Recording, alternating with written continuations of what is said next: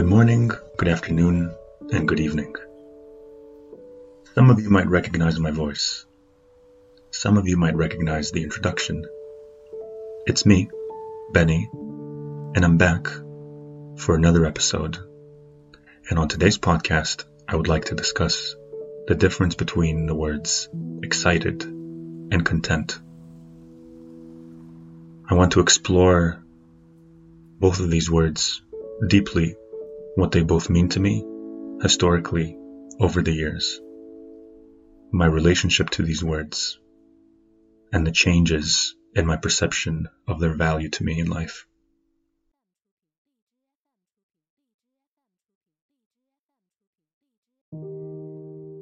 Sit back, grab something warm to drink, and relax as I take you into today's episode. I remember as a child, as a teenager, or even as a young adult, always chasing the feeling of excitement. To be excited is promoted everywhere across the world. Every single culture chases, to some extent, the feeling of excitement, and especially more so for young people. It is only natural for a young boy to open a present and unveil a new game system. It is completely normal for a girl to enter Disneyland for the first time and to take pictures with Mickey Mouse. People many times dream about doing something, and when they finally have the opportunity to do it, many times it produces a feeling of excitement, sometimes adrenaline, and it promises an opportunity for an unforgettable memory. When I was younger, something very prevalent within North American society was a very controlling and dominant force within the culture. Something called FOMO. F O M O. Fear of missing out.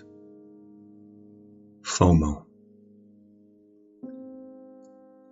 You can go ahead and Google this term or search for it on whatever search engine you're comfortable with. But to briefly explain it to you, the fear of missing out is what drives a lot of young people's decision making about what they're going to do on a particular day or night.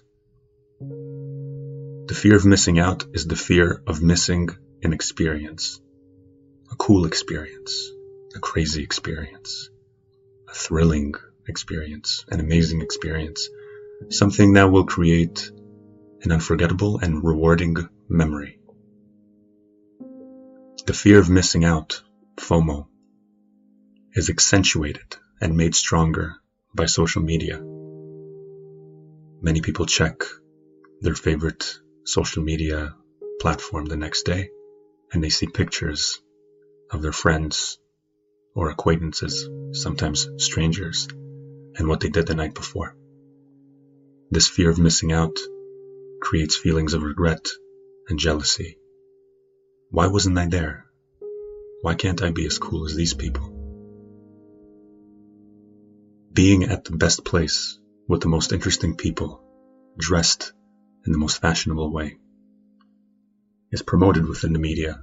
And a lot of people are victims to this message, to some degree. I wouldn't say that I myself was strongly influenced by this, by the fear of missing out, but I would be lying to you if I said that I wasn't at least partially influenced by it. The fear of missing out, in my opinion, drives our thirst, our lust for the feeling of excitement, which is what I wanted to talk about today. Younger people tend to chase excitement on a regular basis, especially on weekends, on vacations, and some of them, if they're lucky, even on weekdays too. I was one of those people, and excitement was what drove my life. My definition of happiness when I was young was to feel excited as often as possible. I wouldn't say this at the time. I don't think I had the correct amount of introspection and abilities of reflection, looking deep within, to admit something like this. But now, as an adult, having the capacity to look back and analyze my life, I can speak more openly about something like this. Excitement was definitely a dominant factor in my life.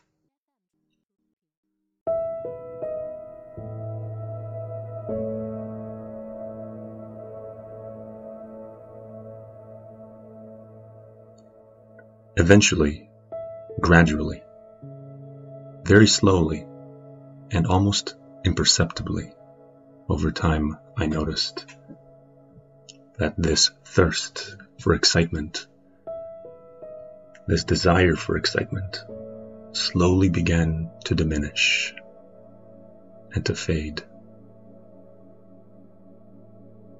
What replaced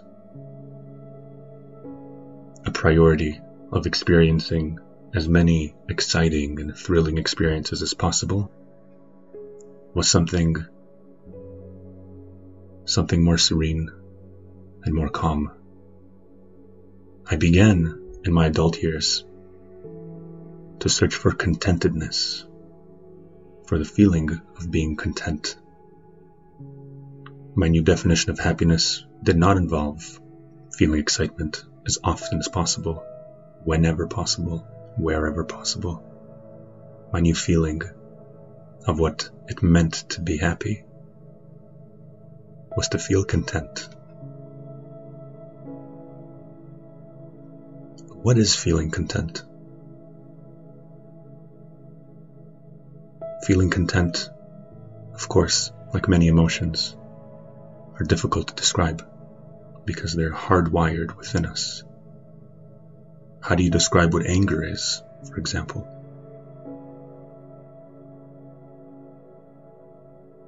The way that I would describe ang- anger, emotions, like sadness or anything else, is by giving examples.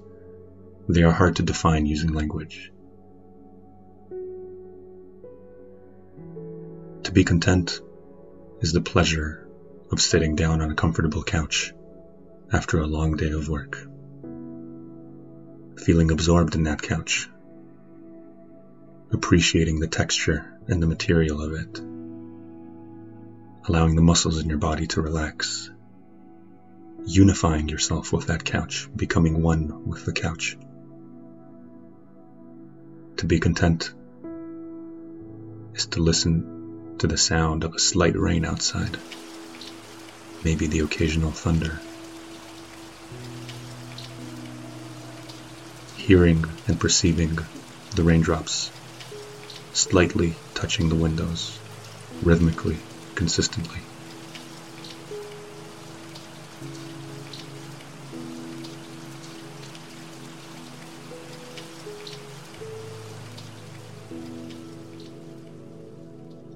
Be content is the feeling of reaching a goal, something you worked for a long period of time.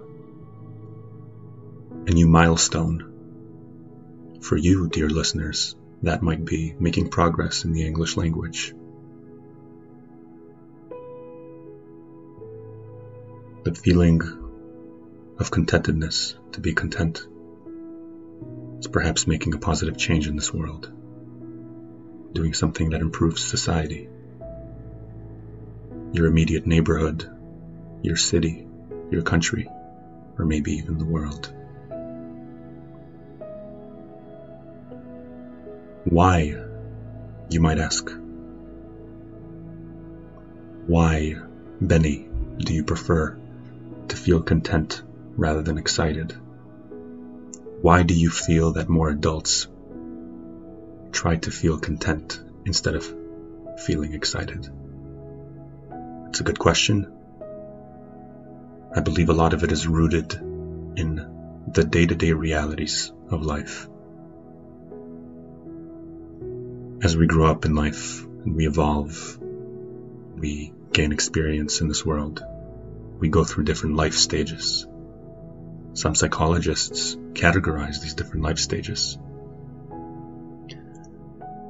But everybody experiences and develops through these life stages at a different pace. Some people need longer periods of time. Some people need shorter periods of time. Difficult and stressful experiences as a child will sometimes more rapidly increase the stage of life that you have to be in.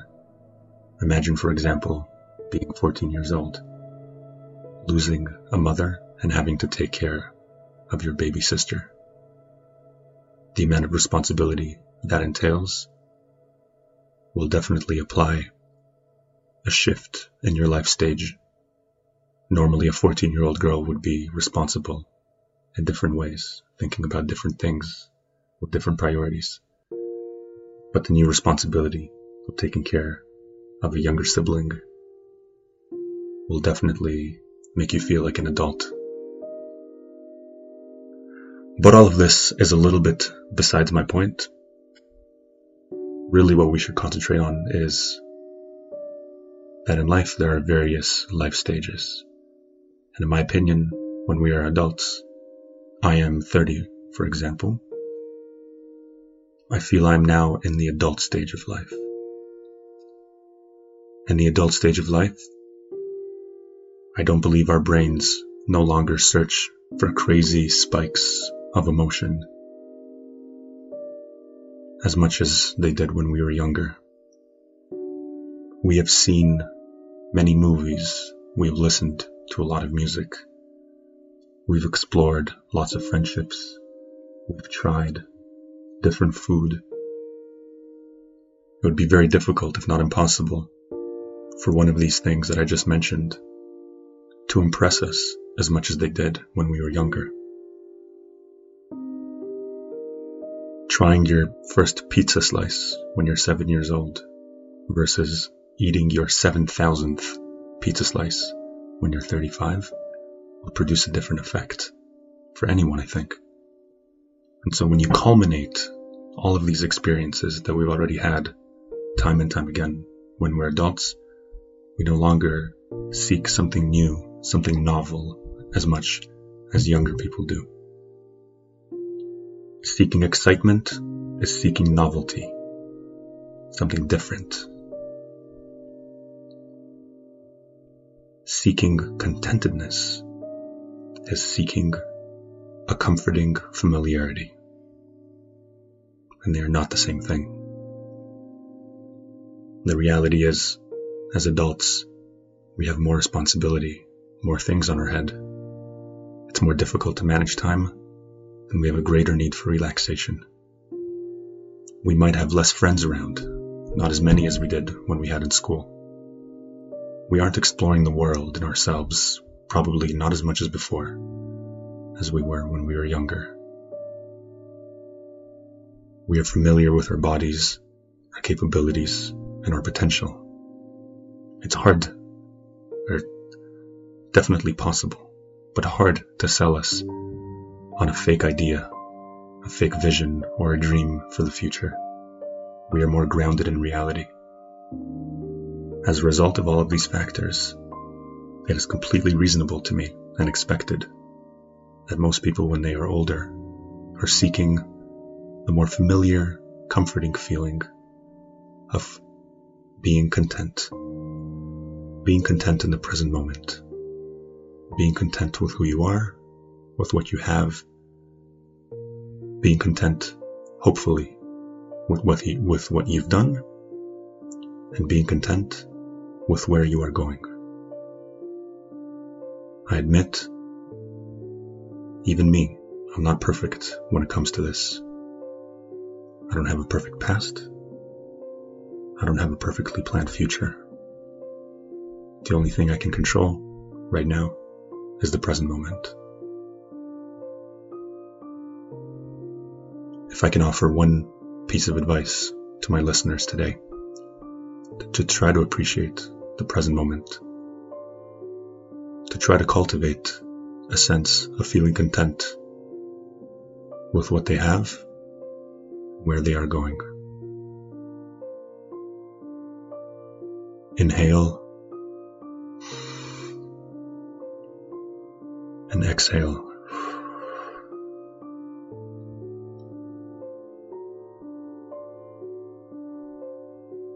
Until next time, it was a pleasure talking to you, as always. I wish you the best. Take care. Bye bye.